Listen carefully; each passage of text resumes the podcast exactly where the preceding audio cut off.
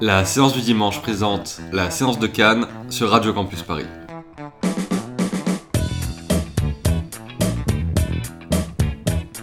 Bonjour et bienvenue dans la séance de Cannes. Aujourd'hui encore, nous avons un programme très chargé, donc on va entrer directement dans le vif du sujet avec un premier film qui a été présenté à Cannes Première. J'aime savoir ce qui se passe dans ta tête. Mais j'ai pas l'intention d'y répondre. À supposer que je meure et qu'un biographe tombe sur ton nom. Qu'est-ce que tu lui dirais Il n'a pas écrit un seul de ses livres. Ils ont été écrits par toute une série de maîtresses. Et moi, j'ai écrit les deux derniers. Et moi aussi, ça m'humiliait. C'est un jeu.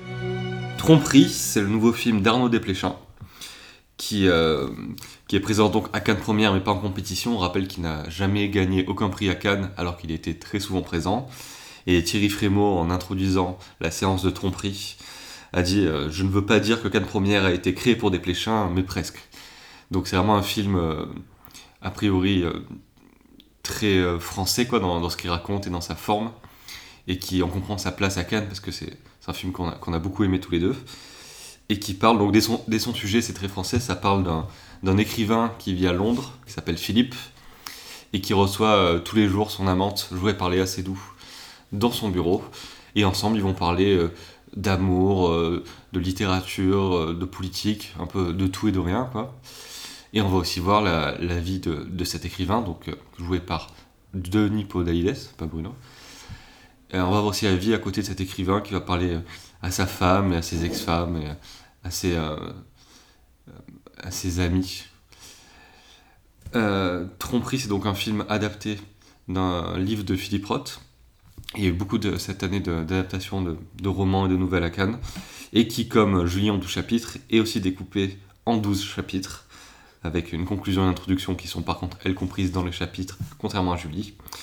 Et comme souvent chez Desplechin, c'est très très bien réalisé. Vraiment, il y a un art du découpage qui est incroyable. Il y a qu'à voir la première scène de discussion entre Léa Seydoux et Denis Podalides dans le bureau. C'est vraiment une, une leçon de mise en scène, quoi, parce que c'est, ça répond pas non plus au, code du genre, c'est pas consensuel, mais ça regorge d'idées à droite à gauche. Le montage est, incroyable. Ça arrive à filmer des objets du quotidien, quoi, dans un bureau de manière euh, novatrice. Et surtout, c'est, euh, porté par euh, deux acteurs, donc Léa Seydoux et, Denis Podalides, qui sont excellents. Des fois, j'ai un peu des réserves sur le jeu de Léa Seydoux, et là, j'ai trouvé incroyable. Elle forme un, un couple. Il y a une très bonne alchimie entre elle et Podalides. Et euh, enfin, c'est euh, aussi euh, tout comme il le met en scène, enfin, il le fait dire à travers la bouche de son personnage. Desplechin, c'est un cinéaste qui est fétichiste du verbe. Et là, c'est un régal, quoi. C'est un régal littéraire, mais aussi visuel. Qu'en as-tu pensé, toi, Lucas? Bah, comme toi, après, bon, t'as as quasiment tout dit. C'est sûr que c'est, moi j'aime beaucoup Arnaud Desplechin, c'est un de mes réalisateurs préférés. Et là, bon, on est quand même sur un film qui est à part dans sa filmographie, qui sûrement sont moins accessibles. Et, mais euh, ça reste tout de même euh, très très bon. C'est euh, d'une inventivité, comme d'habitude, assez folle. C'est très rythmé, parce que finalement, c'est que des gens qui parlent dans, dans des appartements mais il arrive à rendre ça très vivant. Donc, comme tu dit, montage, la musique, le rythme, les zooms. Enfin, il y a, y y a tout un truc. Euh, pareil, moi, je suis pas forcément fan de Cédou. J'avais un peu peur de l'alchimie entre elle et Podalides au début, mais en fait, ça passe super bien. Et, euh, il arrive à bien faire jouer euh, Cédou, sur laquelle j'ai peut-être plus de réserves sur un autre film dont on parlera demain. Et non, non, bah oui, ultra référencé aussi. Je disais hier que les références n'étaient pas un, outil d'analyse critique, mais plutôt enfin, d'analyse tout court en fait. Mais là, c'est sûr que c'est c'est très littéraire, de toute façon, vu que c'est adapté d'un roman, tu l'as dit. Il y a énormément de, de jeux là-dessus, et notamment un chapitre qui est consacré, euh, enfin, qui est une référence au procès de Kafka. D'ailleurs, on parle de Kafka, il y a un portrait de Kafka dans, dans un autre chapitre euh, dans l'appartement. Mais je crois que c'est mon chapitre préféré là, ce, ce procès qui est, qui est parodié et remis euh, euh, à l'ère actuelle. Euh, donc voilà, on sent qu'il s'est fait plaisir. Euh, évidemment, ça ne touchera pas non plus tout le monde, euh, parce que comme je l'ai dit, c'est peut-être plus difficile d'accès qu'un un film comme Trois souvenirs de ma jeunesse, euh, par exemple, qui, était extra. Mais euh, donc voilà, Desplechin fait du Desplechin et c'est très bien. Très belle conclusion. On va aujourd'hui il y a un thème un peu commun qui est vraiment le couple dans tous les films dont on va parler. Et on va parler aussi d'un film très simple par un grand réalisateur. C'est le nouveau film de Jacques Audiard. Je peux ça s'appelle Les Olympiades. C'est quoi ta vie sentimentale? Moi, j'ai pas envie d'être ensemble avec qui que ce soit.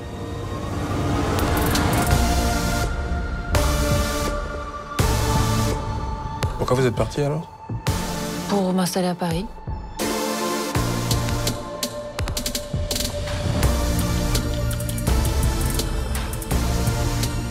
Je compense ma frustration professionnelle par une activité sexuelle intense. Cool.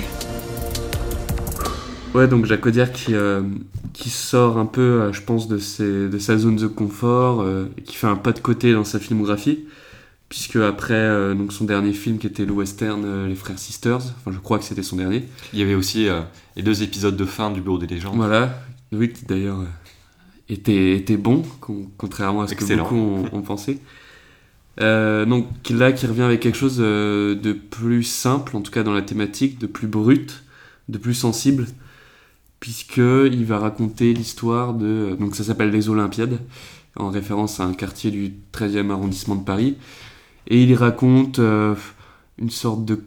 pas de triangle amoureux, mais de, carré amoureux.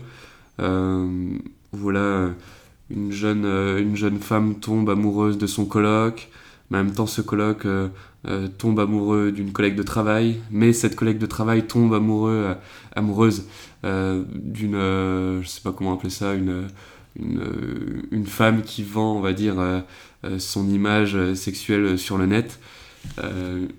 Et bah, tout le film s'intéresse justement à ces, ces, relations qu'entretiennent ces quatre personnages, ou pas, certains ne se croisent jamais.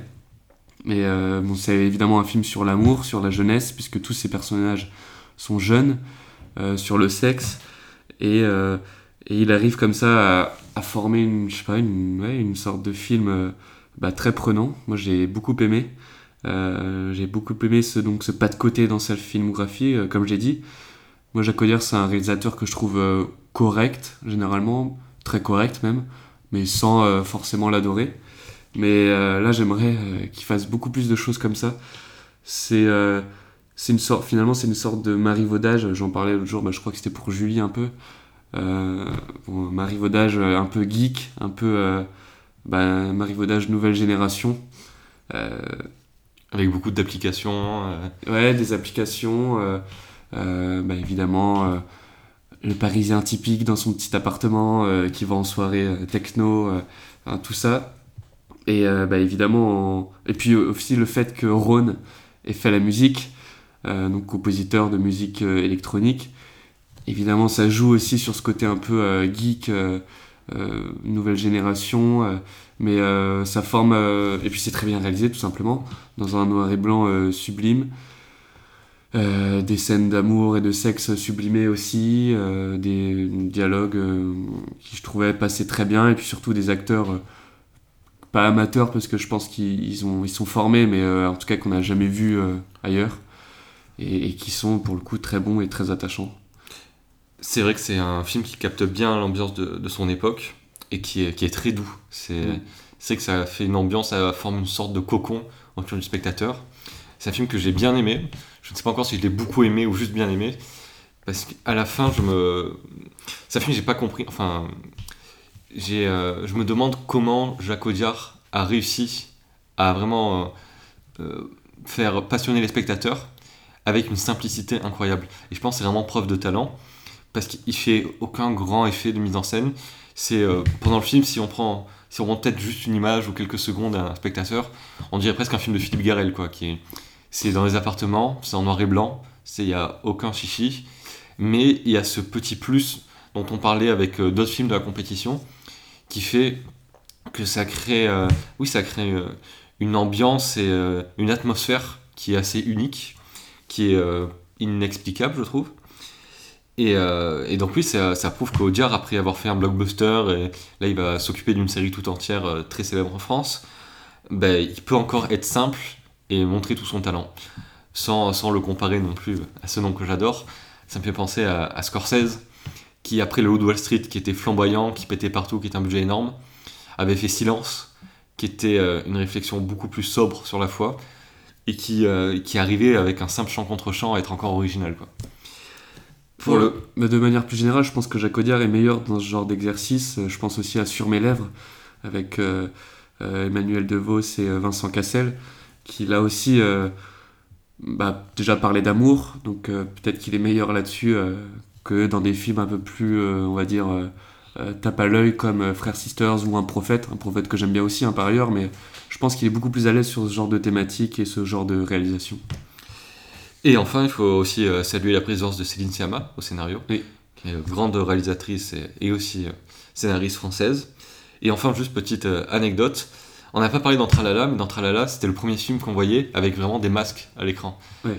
Euh, ça a été aussi le cas dans Drive My Car de Ryushi Sakamoto, qui était présenté en, compétition la semaine dernière. Mais dans le Sakamoto, juste, je me suis rendu compte de quelques figurants en fond qui avaient des masques. C'était assez étrange que l'Orici ne voulait pas qu'il y ait des masques et c'était pas censé se dérouler à notre époque contemporaine.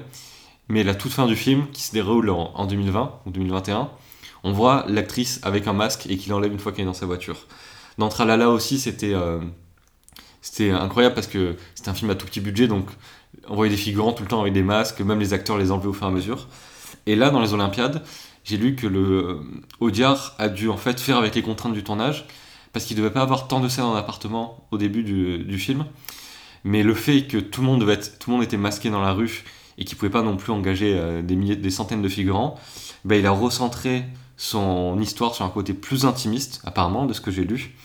Ce qui, euh, ce qui donc a, a, été une belle contrainte, si j'ai envie de dire. Et toujours dans la même thématique, tu vas nous parler de Serre-moi fort de Mathieu Amalric, après un petit extrait. Tu t'enfuis ou quoi? Oui. Je voulais, j'ai envie de voir la mer. Quand on part faire un voyage, ça prend du temps. Ça prend du temps. Il faut aller loin, très loin. Il faut aller loin, très loin. Ein Kind bewegt sich, ein Kind lacht, ein Kind läuft, ein Kind macht tausend Sachen, du Arschloch! Tu vas croire, je suis partie une semaine, puis six mois, et puis laissera tomber. T'as foutu le camp, d'accord. T'es Oui, Mathieu Amalric, euh, qui est aussi, euh, comme Léa Seydoux, euh, très présent à ce festival de Cannes. Bon, Léa Seydoux n'est pas présente physiquement parce qu'elle a eu le Covid, mais elle est dans au moins quatre films de la compétition. Et Amalric, lui, en plus de jouer dans le film de Wes Anderson et en plus de jouer dans Tralala, eh bien, il réalise aussi des, des films. Alors, c'est pas son premier. Euh, ça s'appelle Serre-moi fort. Et c'est présenté dans la section euh, Cannes Première, qui décidément euh, est, plus qu'intéressante. Et euh, donc, qui là aussi est adapté d'un livre. Et qui, bon, c'est très dur à, pitcher sans, sans dévoiler finalement la fin et tout ça. Donc, je vais, je vais éviter de le faire. Mais en gros, ça parle d'un couple qui n'est plus ensemble et donc de la, femme du couple qui tente voilà, de revenir, de penser à l'homme et à ses enfants. Bon, c'est, c'est vraiment impossible à, à, résumer comme ça, donc je vais pas le faire, mais vous avez un peu la thématique. Mais en tout cas, la, la femme est jouée euh, par Vicky Krieps, qui décidément euh, ne semble avoir euh, aucun défaut parce que, en plus d'être quadrilingue, il me semble, et de bien choisir ses films et d'être excellente actrice, eh bien, elle, elle, joue aussi merveilleusement bien dans ce film. Et puis elle est très belle.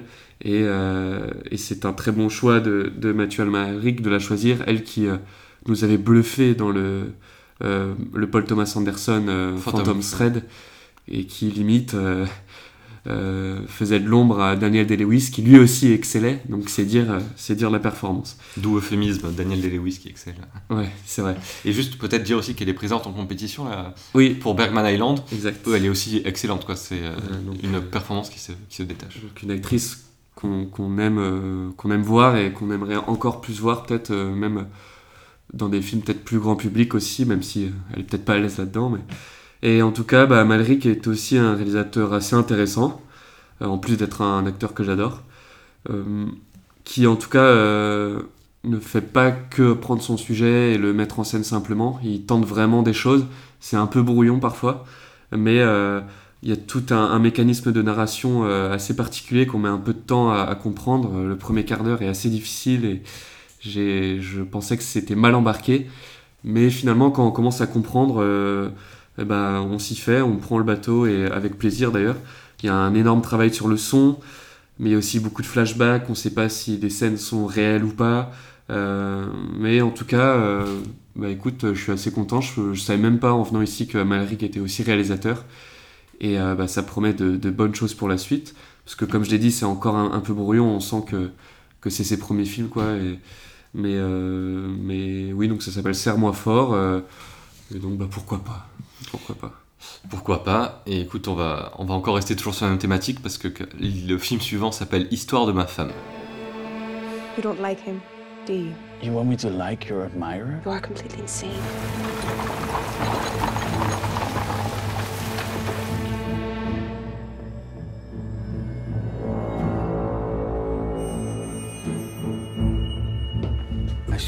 Would like to know what she does all day. And do you really want to know? Sometimes it is better not to.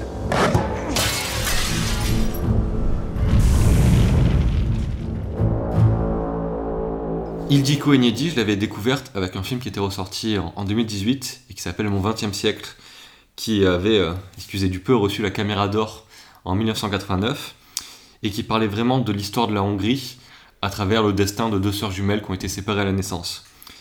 Et c'était un film euh, vraiment qui avait été fait en Hongrie donc dans les années 80, qui était un, un petit film entre guillemets, mais qui est un classique euh, dans le cinéma national hongrois, mais qui était vraiment bluffant, parce que c'était un, poème visuel burlesque qui avait une grande liberté formelle. Je l'invente pas, je l'ai repris de ma critique que j'avais écrit à l'époque, où vraiment ça partait dans, tous les sens. C'était toujours très beau, il y avait des, à côté, tu vois, qui, qui partaient 5 minutes sur un sujet, par exemple. Euh, on était en Hongrie euh, avec le début de l'anarchisme, et d'un coup on passait en Birmanie avec un explorateur dans la jungle. C'est que les trucs comme ça, ça partait dans tous les sens, mais c'était très beau. Ça racontait l'histoire du XXe siècle euh, sur 50 ans, je crois. Et donc c'est euh, une cinéaste que j'avais découverte et malheureusement oubliée assez vite parce que je n'avais plus vu aucun film d'elle, alors qu'elle a une carrière hein, depuis les années 90. Et là, donc j'étais très content de la voir revenir, euh, enfin de la voir revenir avec un film qui s'appelle euh, Histoire de ma femme.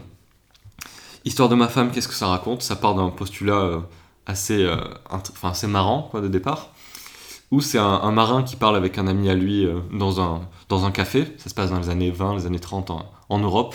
Bon, les lieux sont pas précis, mais ça passe de l'Italie aux, aux Pays-Bas, etc. On sait pas trop où on est, mais on s'y perd avec plaisir ce, ce, marin parle donc avec son ami dans ce café et lui dit ben, C'est quoi la première femme qui passe le pas de la porte? Je l'épouse. Évidemment, la première femme, ça va être Léa Seydoux, qui est encore là, car elle est là dans 4 films à Cannes. Et euh, ils vont étonnamment se marier, et on va suivre leur histoire sur plusieurs années.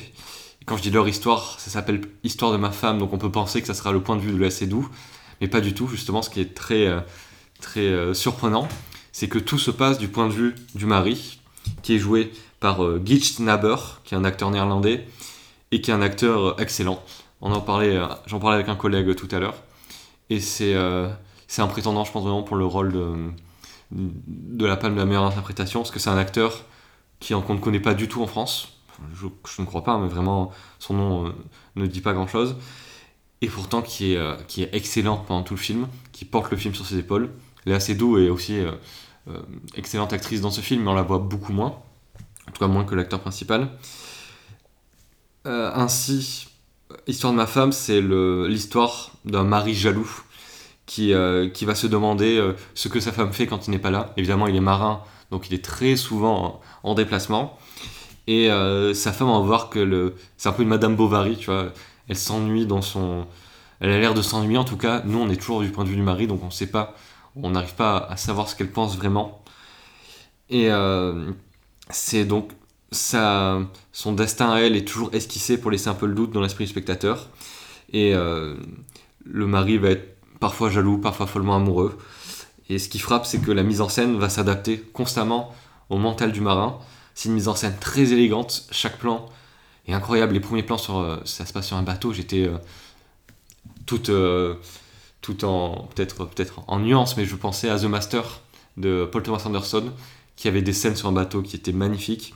Et là, j'étais waouh, niveau couleur, niveau, je sais pas, niveau cadre, niveau détail dans le cadre.